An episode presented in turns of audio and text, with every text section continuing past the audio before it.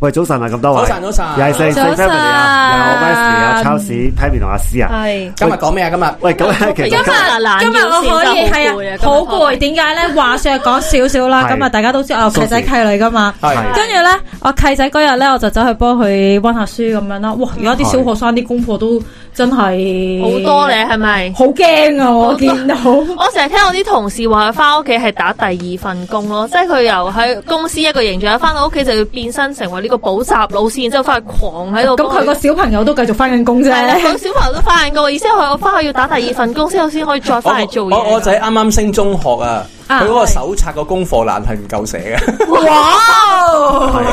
係唔夠寫。所以我覺得我哋不如一齊今日傾下就功課係功課呢個問題，因為咧功課呢個問題咧，其實我諗咧對於誒、呃尤其是可能聽我哋節目嘅家長們啦，嗯更加心同心同感受嘅。係尤其是你個小朋友由唔同階段啊，由幼稚園升升去小學小學，嗯或者小學或者升中小學學升中學，你嗰個變化咧，無論係功課量啦、嗯功課嘅難度啦、嗯所需要嘅時間啦，都係我諗都係無論對小朋友嚟講，或者對家人嚟講咧，嗯都係一個極大嘅挑戰嚟嘅。係誒、我拋少少先啦。咁啊，大家都知我係即係誒、會入唔同嘅學校啦。嗯咁、我天生比較多口嘅，係 咁有時開完組嘅時候咧，同啲家長傾下偈啦。啊咁大家都知咧，其實咧就係、我做嗰啲小朋友，可能佢都會喺學習上面有啲特別嘅需要嘅。係嗯咁咧，咁啊有時啲家長又講下呢個小朋友，即係講下自己個小朋友啊，誒、做功課哇，即係同佢打仗啊，十二點都做唔完啊，十幾廿嗯樣功課啊，最慘係咩？做完又要改正啦， 改正完又要再做啦，咁樣樣。係啊，咁但係咧，我想講嘅係咧，咁佢有啲小朋友有幾個，即係有啲家長有幾個小朋友啊哇嘛幾個即係打係兩啦場仗咁嘅時佢間，第一打兩場仗啦，第二咧佢嗰次阿媽都分要享落就場係咧，佢有個啱啱升中嘅，即係佢我個小朋友，即係係我嗰個班嗰個小朋友就係誒小學生啦。嗯咁佢有個哥哥咧就係升中嘅，係佢話哇，即係佢佢都唔話，誒都唔知開心定唔開心啊！原來咧入咗精英班咧係想死嘅，即係佢佢個哥哥係哦 normal 嘅。哦嗯係 normal 嘅。咁佢咧，诶、哇，真係想死噶！咁多功課，我點幫佢啊？跟住咧，最慘係咩啊？係會加功課噶，原來大家有冇聽 過？加嗰個即係點啊？臨時老師話：喂，今日做多份啦，我哋好似好多資訊嘅發達時間咁樣係咪？資訊嘅發達，係令到我哋有譬如有啲 WhatsApp group 啊嗰啲咁樣樣啦。跟住佢話咧睇少一眼都唔掂啊，因為咧老師會突然間。喂，但係咁啊，即咧係同翻工冇分別咯。好唔公道喎我唔。係，但係我我又有少少誒，唔係我都我都有啲震驚嘅，喂，因因為為因咧為如果係咁，我真係我嗰日掛住做功課冇睇 WhatsApp group，咁咪有機會欠喂但交係同。埋我哋一路講係噶，緊家家長就好擔心咯。所以其實家長個壓力在於，我唔單止要睇我小朋友嘅按 check，住 WhatsApp 我仲要 group 喂， mon 但係我想問下咧，即係即係我好奇，即係嗰個 WhatsApp group 咧，即係嗰個點講個 holder 係學校定係？啊，holder 一定係老師因㗎為呢啦，應該。誒通啊常有呢有睇下其他家長會唔會通常嗰啲通常佢哋一去到即係譬如先初中咧，咁嗯其實咧啲學生係可以有手提電話嘅。係啊係啊。咁我係哋啊會開個 WhatsApp group 咧，就會入晒所有班裡面嘅學生嘅。學校開嘅，啊誒係老老師師開要咯求開嘅，係啊或者係老師誒、叫個班長咁啊開個 group，然後就加個老師落去。啊，但係唔係啊？其實 Wesley，你應該嚟個小朋友，因為我都見過有啲小學生係家長有講咧，佢老師都會同家長開一個 WhatsApp group 㗎。啊冇啊，因為咧有啲好 urgent，誒咁你而家開心啊，咁你好開心啊！喂冇誒呢啲冇即會唔係會有你唔 知？係啊，唔係啊，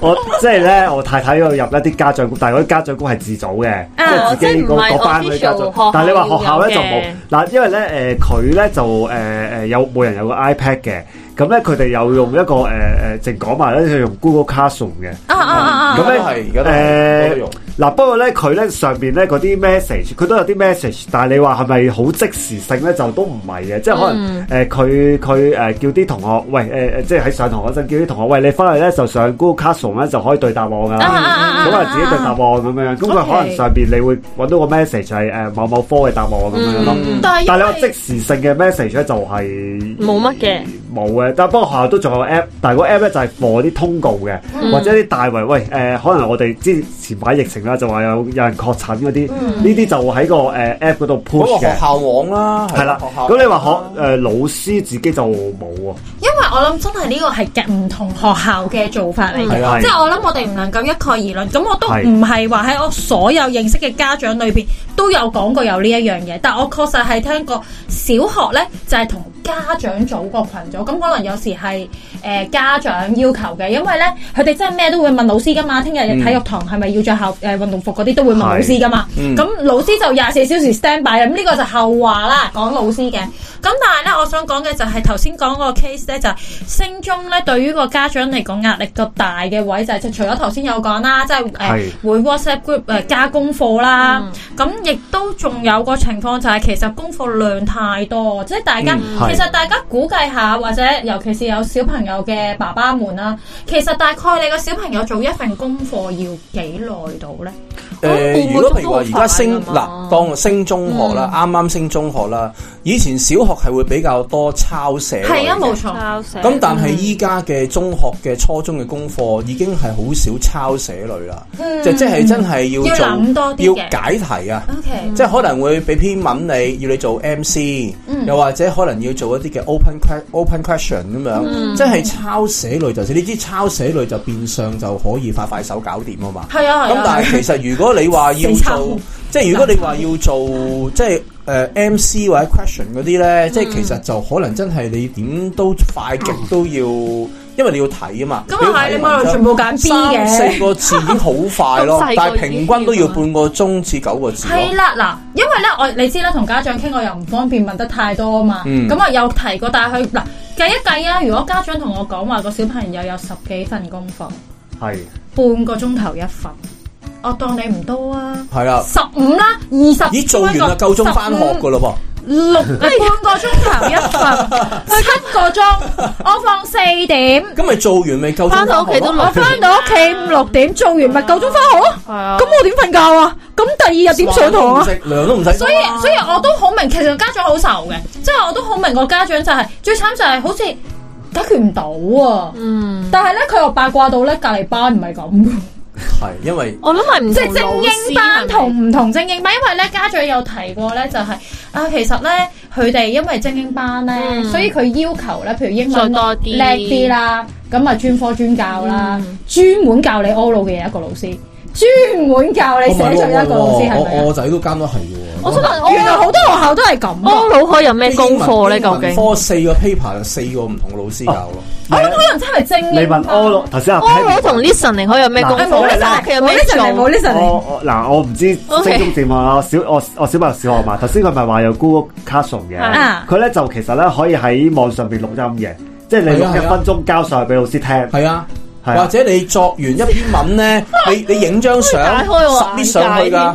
你唔需要所以上錄堂音交嘅可㗎。以。所以所以你問柯老有咩功課咧，就可我以覺得直接呢個因咧為咧以前嘅 oral 功課啊咧就係嗰篇作業咧就同你講，請你向家長朗讀呢篇文章三次，跟住家長哦係啊，我以前而家唔係啦，再高科技啦我以前 oral 嘅功課咧，唔係 oral 係冇功課嘅。啊首先，佢所有 oral 嘅嘢就係現場喺誒課室入面讀俾老師聽咯，即係咁跟住就評分咯，即係 O K 啊都唔 O 多時 K 間，咁如果樣廿。幾個，每人一分鐘啊，廿分鐘應該唔應該唔唔係即會啊係即係可能阿依家 Pammy 係依家係錄影啊！即係我我仔有一份功課咧，就係、你要讀個篇文，然後咧就將個 iPad 就擺好佢，佢教埋嗯你擺嗰個角度，唔可以高抄，唔可以低抄，要水平。我要睇到個學生咁，然後樣跟住你咧就要再整齊校服，然後你就讀嗰篇嘢。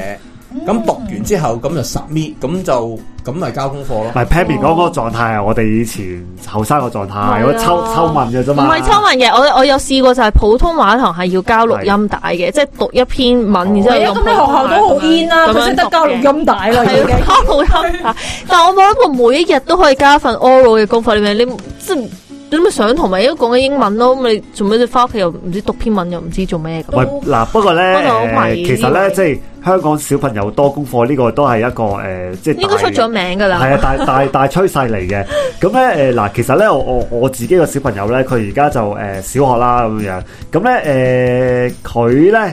就啱啱入學嗰陣咧就疫情嘅，嗯，咁啊疫情嗰排咧就就冇就得就計係咪啊有就冇乜功課嘅。 真係冇咁乜嘢咧好當做全啦，面復都課嘅時候咧，佢啲功課咧就你就當佢重新入學啦，你可以講下啦。啊，咁咧，佢咧其實咧都有少少唔適應嘅，即係佢可能一日七八樣功課啦。咁你又哦變咗翻嗱，我哋又計啦，七八樣功課，十五分鐘一份啦，我當你。誒誒，呃同埋做完食咧，晚飯嗯同埋因為佢誒佢其實已經唔係精班嘅啦。咁咧，啊同埋咧佢因為翻咗全日啊嘛，之前咧就算開頭開翻嘅時候半日嘅，咁啊多啲時間做功課啦嗯。咁當全日嘅時候，你誒差唔多四點鐘先翻到屋企咁樣樣，咁啊誒。變相咧，佢做功課嘅時間咧就誒、即係偏少嘅。嗯咁啊，同埋我我小朋友咧就誒、呃即係其實佢佢成績就唔係幾好啊。 咁啊，佢尤其是英文差啲啦咁樣。誒唔係補課，即係即係意思佢係唔識做啊！哦即係真真係對住嗰份嘢呆咗咁樣樣，咁咧誒變相咧，其實我都要花得比較多心力咧去同佢做功課嘅。嗯不過咧，我自己咧有一條線嘅，即係可能誒，因為佢大概九點零鐘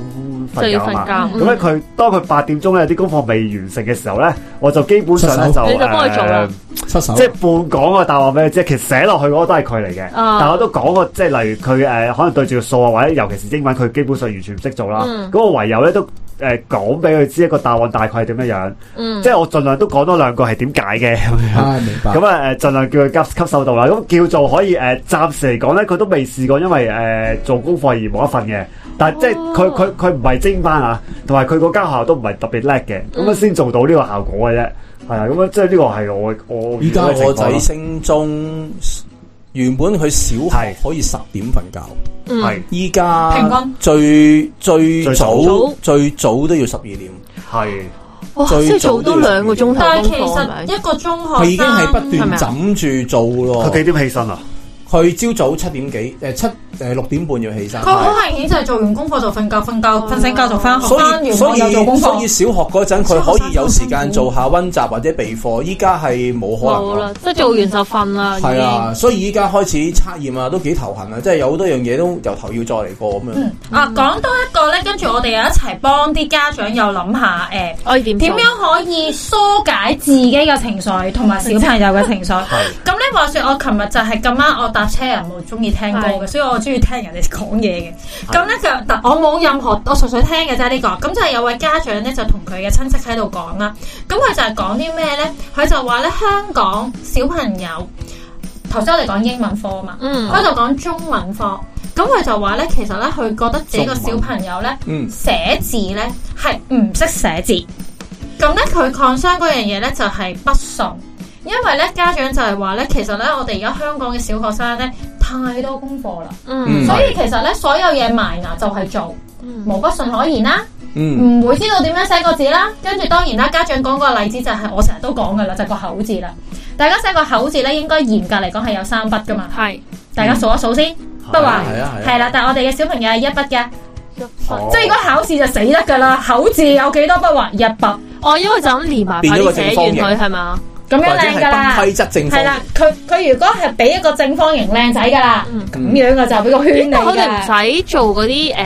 寫詞語誒嗰啲 copy book 嘅咩？嗰個係幼稚園，但係咧，因為其實而家幼稚園咧，誒都好多新嘅字啊，哦佢係哋好快已經跳咗不順嗰個 step 啊。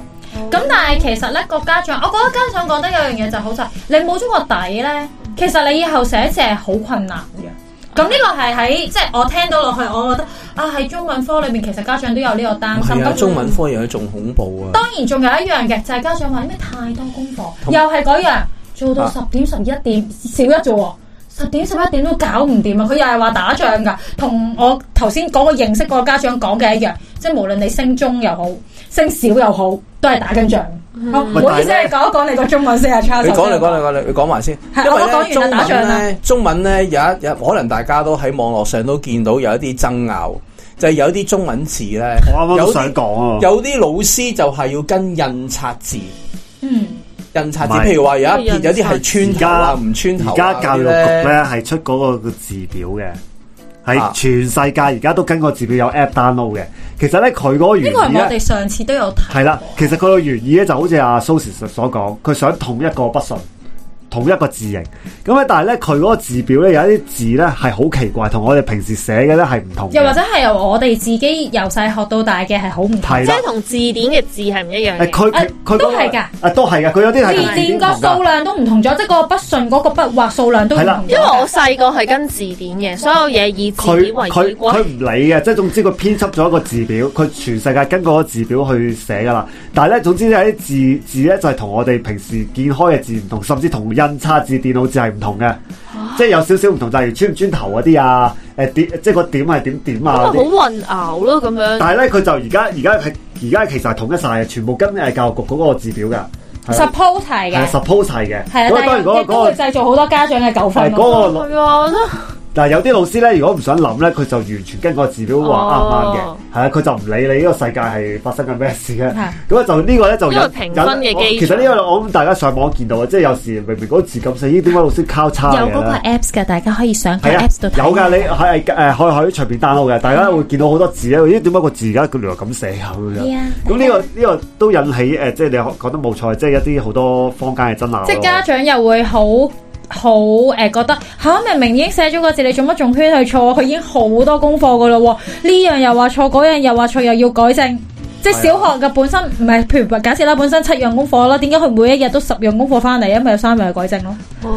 哇，仲難過英文串字啊，真誒、係。都係㗎，都係㗎。英文串字其唔同實㗎係好容易理解，串錯就串錯㗎嘛。你廿六個字母拼埋㗎啫嘛。咁你但係話就嗯你哋筆畫嘅問題，你自己你自己本身都有你自己嘅認知㗎係嘛。啊。咁同埋即係你有陣時明。明知係啲誒別字啊錯字嗰啲好明顯，但係筆畫呢啲嘢或者係嗰個筆順咧，即係出到嚟嗰個字形係會唔同咗啊嗱嘛。，我哋掃咗咁多苦啦，即係小朋友面對，我諗唔係淨係升，即係升一個新階段嘅小朋友啦。其實誒、呃小學生、中學生，即係我成日都講嘅，佢翻完八個鐘頭學，佢翻嚟屋企都仲要做四五個鐘頭功課。家長麻煩你哋計一計，其實佢翻緊十個鐘頭工，十二個鐘頭工。咁作為家長或者照顧者嘅我哋，其實又可以點樣？令到佢哋，即係其實我哋係佢哋最強 b a c 啦。嗯頭先、其實阿 Wesley 都有日兩提過嘅，就係、係有時候誒、呃非即係非常時期、非常手段，可能誒、呃即係我唔鼓勵嘅，好老實嗱，呢樣嘢我先離身先，我唔鼓勵嘅。呃被逼㗎咋，俾我哋俾俾答案小朋友，我唔鼓勵嘅。係但被逼㗎咋啊係真係認真我知講，非常時期非常手段。咁大家又有冇啲我哋集思廣益一下，有冇啲嘢可以真係幫到小朋友去解決即時嘅難題，即係第二日要交功課呢個難題即係出先？茅招啊！但見得最多係家長一齊做，因為咧，我我我我就即係都我係幾衰嘅，但係因為真係搞唔掂，我先諗個辦法。喂，有陣時譬如話你嘅作文咧，嗯，你中文作文啦，係英文作文啦，咁或者係有啲題材啦，我同佢講啊，喂，一文三用啦，橫掂都係三個唔同嘅意思。哦，中文中文要你寫周翻去記，嗰樣嘢你中文寫周記，咁咪中文周記你即係其實都係同一篇嘢嚟咁你呢個係靈活運用，即係大家都可以諗咁下啊，英文英文周記咪用翻咁冇錯喎呢咁呢個個。冇錯，我個周記確實係發生咗嗰件事係啊喎。你都冇拗呢嚟三件事即係發你生就我點樣一周發三件事要生發啊要要我寫兩份周記，中文英文你冇理由叫我我一個禮拜喂中英邊有四件事啫？我全部都係翻學放學翻學唔放學。係啊，你都冇 wow 嚟，即係冇違反嗰個規則㗎，係啊你，都唔係所直以抄。咁所以咪同佢你有貼題講，喎唯有只可以咁樣做咯。你咁我覺得呢個係我哋唔好再可能嘅諗第二啲啊！佢因為小朋友咧，其實好想發揮佢創意係係嘅，係就係有陣時，即係有陣時作我話你。佢講發揮英文嗰邊嘅才能同埋中文嗰唔邊係嘅你喺詞彙上面可以發揮你嘅創意，即但係係譬如話啊，嗰我件事有一日咧我會我誒爸爸同我去公園玩咁樣，咁咪一我一份係中文咯，一份係英文咯，咁咪都係講嗰樣嘢。咁啊，唔因為其實作文最難就係諗住寫乜啊嘛。係唔啊，係講個 grammar 啊嘛，咁就唯有可以用有啲咁嘅方法幫幫手咯。我覺得呢個都可以，同埋譬如如果真係寫周記咧，我個人覺得啊，其實父母係可以選擇同佢一齊去 draft 個大綱，可以啊即係有時個大綱可以幫佢一齊 draft。喂有因時為一真係齊搞唔經歷掂，㗎嘛我都要同佢 draft 個大綱噶。啊因為唔係，其實個嗱，當年個原題係佢自己嘅。係咁但係點解我話可以嘅就係、其實個朗最後都係佢寫嘅，咁但係你只不過幫佢做資料搜集，因為其實即係唔係資料搜集，係佢攞咗啲資料之後，你幫佢整合咗，等佢再美容啦，幫佢美容。係啦，因為其實真係再要去諗，就唔係半個鐘頭嘅事。即係如果中學啦唔，得或者小學，就真係唔其係實半個鐘咧，頭嘅事嚟㗎啦。如果你要一個小學生或者係初中生，你要作一篇文，就算哪怕一百字都好啦，除非佢去到年尾已經變成作文機器 expert 啦。嗯如果唔係，其實你點都要醖釀得最少半個鐘先開始落筆嘅，嗯，係。真係最少啊。唔係，其實咧，誒、我我嚟講咧，即係我我我個底線純粹係寫答案嗰個係我小朋友嘅啫， 即係你問咧，即係代 筆。調翻轉但係咧，其實如果我我我唔知啊，頭先你有提過英文功課啦，你會唔會嘗試係幫佢寫晒啲中文解釋，等佢用中文去理解嗰條題目，去揾個答案咧？係咪都係好即誒係我我又會調翻轉，我衰去咗晒，我會大調家翻可以轉諗。。我有陣時我同佢講，我話你英文咧，你備課咧就查字典。我話你當你咧，即係以前我自己讀書都係，係啊係啊係啊，我好眼瞓，我好集中唔到精神查查，我就查字典，因為我係容許佢用而家嗯電子腦嗰電啲啊腦嘅電子嗰 Google 啲。 Google 誒，唔 Translate，係唔係唔係，咪有啲誒嗰啲其實咧係誒有啲哦都英好嘅英漢字典，我係意啊思係即係哎 Apps 裏邊嘅 App 英裏邊嘅漢字典英漢字典查嗯。咁但係咧係啦，即係有一日無意之中俾我仔發現咗有 Google Translate 呢樣 Oh 嘢，於是就出事啦。就冇 grammar 同埋冇文化可言咪啊！得咯咁佢樣。開始咧，譬如話而家你英文閱讀理解，啊，佢成篇影咗放上去 translate 成中文，啊咁但係其實有問題嘅嘅。喎，其實呢個就完完完全冇咗嗰個功課嘅原意咯，係啊咯，同埋佢偷偷地咁做，我唔知噶嘛。係呢樣係嘢係係就。咁所以我成日同佢講唔好咁做，咁但係佢又要快啊嘛，咁我只可以勸喻，強烈勸喻佢唔好 咁咯。咁但強烈係推動同勸喻，不咁能你知你知你冇可能即係每一秒望住佢噶嘛，啊你知個過程可以好快，佢 translate 完望一望，可佢能 copy 人十五哋秒已經大約知係乜已經夠噶啦嘛。咁就算而家去到作文咧，佢都係啊，我想要呢一個字，例如誒誒、呃呃譬如話我要作一啲 face 啊，譬如話誒、呃我今日誒、呃笑到胃抽筋咁樣，類似啲咁嘅嘢啦。佢就揾圍抽緊佢就會佢就將呢樣將成個嘢嘢，因掉為上去而家電腦係好聰明嘅啊，你而家喺 Google 咧，你打呢一個 face 咧，佢真係會出一個 exact 個 face 出嚟。 OK，咁佢就會嗰個 face 咁去砌，咁你會睇落篇文好怪咯。 OK，佢就變成一係啊個係啊一個係個廣東話嘅 face 變成英文咧，啊，就唔係英文嘅格式，你會變咗一嚿嚿中文嘅嘢啊黐埋咯。即係你好似而家你將廣東話咁樣，我今天很高興呃嗌誒嗌嗌我嗌 happy to，但係呢我 today happy，啊今天係高興啊嗰個嘛， translate 如果係咁簡單，已經譯得好好噶啦，係可以個 complete sentence 而冇 grammar 錯。但係有陣時佢諗一啲好古靈精怪嘅嘢咧，佢都照幫佢因嘅。為佢仲係口語諗添啊嘛，因為而家嘅小朋咁所以咧，你友會覺得睇篇嘢咧，即係如果咁多舊嘢夾埋一齊咧，其實係好怪嘅，嗯你就知道佢用緊茅招噶啦。嗯，咁但係佢又覺得我又寫到我要寫嘅嘢，而喺佢角度有篇英文交咗出冇嚟，問題啊，係一我佢真係佢真係有意思咁寫喎，咁樣咁咁，但係佢又學唔到寫作呢樣但嘢。係佢咧呢個咧。冇 cap 有晒，呢個咧，係啊我覺得係呢個其實我喺我眼中咧，算係一種善用工具嘅一種方其實法。咧，我我我有我有我但係有老師我有會啲打朋交友啊錯，我有啲朋友同埋一佢係啲咁即係一啲老師同我講咧，即係我我又曾經喺個仔面前講，我話可能啦，即係我哋而家我哋嗰一代嘅科技同依家嘅科技唔同，嗯，我唔排除第二日可能我哋再下一代，或者你第日大個唔需要學語言。係嗯啊，因為可能都已經有 Google Translate，可能我唔需要學，我可能任何一個國家語言，我撳住個掣，即係好似我好去似日本叮，當個翻譯唔麵係包，我哋去日本咧，有同人翻哋傾偈咧。係咯，你我講開廣住東話開住嘢，係啊係啦，佢就會轉噶啦係啊。其實根本而家好多日本人都係用呢種方式同外國人溝通，攞住個電話，佢講完佢嘅係啊嘢，跟住 play 翻出嚟，或者俾係個啊字去睇，外國人係完全唔了解其嘅。實咧，將來呢樣嘢應該會更精準同更快咯。係啦，將會更精可能準。會即時而家都仲得有 ChatGPT 㗎可能即係你第日戴個 headphone，可能已經可以就咁對答噶嗱，啦。不過事實上而家未得啊而。家而唔家上得，咁，但係你，我覺得呢個日子係可以好近咯，會係我哋呢一代裏面會見到咯。咁所以你話，但係你唔可以俾你個仔知噶。咁所以嗰啲有啲誒、呃即係做老師嘅朋友啦，又或者係有一啲即係其他嘅嘅嘅朋友都同我哋唔好同你個仔咁樣講。如果唔係，佢真係唔學。係啊，真係唔好啊。咁所以喂，但係咧，其實咧，不過呢啊個好似講遠咗啲啊啦，即係其實咧，即係香港嘅教育嘅方向係咪錯咧？即係你明知將來其實呢啲知識性嘅嘢咧，其實個重要性會越嚟越低噶嘛。將來咧，其實學個行嘅路線咧，好明顯係人類嘅創意啦，嗰、個創作性係會強啲噶啊嘛。咁但係咧，其我實哋呢翻翻轉頭我咁呢仔，個就係而家咧，我哋我見嗱，我又講翻啲功課啦，啲功課咧，其實咧都仲係好多好重抄寫。嗯，小學係嘅，啊小學係認同係嘅。好多好多仲仲仲抄寫，仲仲機器式嘅操練。啊，不過個唔止添喎，我想講中學咧，有係啲中學咧，誒擺明啊，嗱呢個我契女嘅契女係中二，佢咧誒考嗰啲文言文咧。嗯，咁佢通常而家啲文言文原來咁考過，我都唔知啊。係問下你啊，第一人敘事法同第三人敘事法嘅分別咁樣啦。譬如條問題係咪咁樣我問啊都唔啦？明你問乜。誒唔係，你哋唔明緊啊！呢個中學生明就得㗎啦，點樣係啦？文有第一、第三咩啊，面啊？即係個用自己第嘅一身同第三身啊，第一人敘事法係啊就叫做哦即係第一身定我第自三己身係啊啦，第一第一身同第三身啦，啊即係譬如我去講你嘅事咪係第三身敘述啦，我係講我自己事咪一第一陣身敘間述咪後我好同你啦，我哋一陣間再上堂，講我哋翻返嚟呢度先。重點係咩咧？咁正常嚟講，你理解咗係點，你照寫落去就得噶啦。嗯，咁我係咁樣諗住，咁樣同我契女哦，諗佢住答文言文啊， sorry，唔好意思，嗱，唔係文文言文，而係 exactly 嘅字眼，你要一字不漏跟住抄，如果唔係你冇分。跟住即係你唔係係理解啊！即係譬如佢篇文章就係嗱，第一人敘事法的意思是多多多多多多多，係你要跟即係住個佢。 format。佢個好處係乜嘢？你要跟住佢跟個每一 format 個字，冇錯，每一個字眼要跟住，錯一個字眼都唔得，即係你要寫嚇咁我同簡單本書有咩嚟分別啊誒唔係你啱啦，係同本書冇分別，因為咧我都我都惡㗎，我都惡，因為我成日覺得中學生係應該理解。係啊，你當然寫翻咗嗰樣，嘢，類近嘅嘢，你有嗰個 wording 就得㗎啦總嘛，之有個應 keywords 該應該咁樣中咗就得㗎啦。阿女話唔得嘅，老師嗰即係嗰個老師係話明，你唔係跟住就唔得。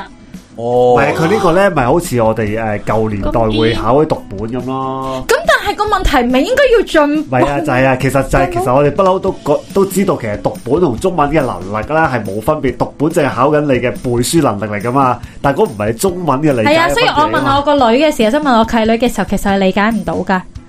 佢都佢都係理照讀，解背啊嘛咁咪照讀嗰扎字出嚟俾我聽咯，係啊，我知佢即即係背咗個答案，佢背翻係個答案啊，出嚟啫嘛。佢背翻個答案出嚟㗎咋，係啊。係 啊，所以呢、個呢、個我又係睇落就係我就心諗，如果真係咁樣嘅話，個學生其實學緊啲乜嘢嘢咧？哦我我呢個我諗係跳咗我哋今日嘅我我 topic，我我講一份一個好有趣嘅功課啊，好啊包保你大家拍案叫絕啊！準備定我對手先。誒、你知啦，而家坊間有好多唔同嘅，即係誒、呃功課，你可以 search 到答案噶啦嘛。嗯係、應該應該冇乜邊個。咁有一日咧，即係老師有一個作文題目，佢係就話咩咧？你依家係雪姑七友裏面其中一個小矮人，嗯，嚇然後你用你嘅小矮人嘅角度去講翻雪姑七友嘅故事。嗱，好似好有趣咁樣喎。嗱，你諗下啦，你平時雪姑七友個主角係雪姑嘛，係啊，係 Snow White 嘛。係啊，咁如果係 Snow White 嘅話，咁你知道故事點講啊？係啊，咁如果你係其中七個小矮人，我應該唔即係話知前設噶即喎。係話其實有你都要有啲場面創意你㗎喎係不在場噶嘛，係你係唔知噶嘛。係啊，又或者你要嗱誒講你講個故事嘅時候，喂我咁係咪就係透我過雪姑講俾我有一知，日有個女人走咗出嚟，走咗嚟我屋企，走咗嚟我張床吩咐我要去打掃我自己嘅屋企，啱然之後有 à, 一日佢就冇得暈咗喺度咁樣咯。唔會有機會可以喺網絡度抄咯呢，個故呢個幾好喎好，勁啦！呢個嗰個冇得抄，呢個好好喎我想講呢個我就同佢講，我就話啊，係咁中學㗎係嘛？中學。中學係啊哦咁個老師又喐下腦喎，我就要同佢講，我就話嗱，冇咁你要首先講喎啊，我叫咩名？我有六兄弟噶，我哋住喺森林某個地方。有一日我哋行森林，見到有個女人瞓咗我張床咯。喺地下佢一喎，入咗我哋屋企啊嗰度或者係唔係佢第一幕係有俾獵人追殺啊嘛？喂好多啊人威水唔係就好似咩，但係佢係冇睇到呢唔個係嘅即。係即係意思，即係話你有啲有啲雪姑，譬如話雪姑同啊好多個版同本同同嘅巫婆嘅互動嗰幕。同佢互有動見到嗰同幕冇見係啦到係咪同？同巫婆互動嗰幕，啲小矮人睇唔到噶嘛？係啊，即係你淨係見到佢死咗啊喺但我度。可以話誒，嗰只鹿話翻俾我知啊啊！你你可以演繹 嘅，你可以演繹嘅，OK 嘅，OK 嘅，OK 嘅。呢個就係我我啊，以上所有你有上講帝視算，角，你有上帝視 角，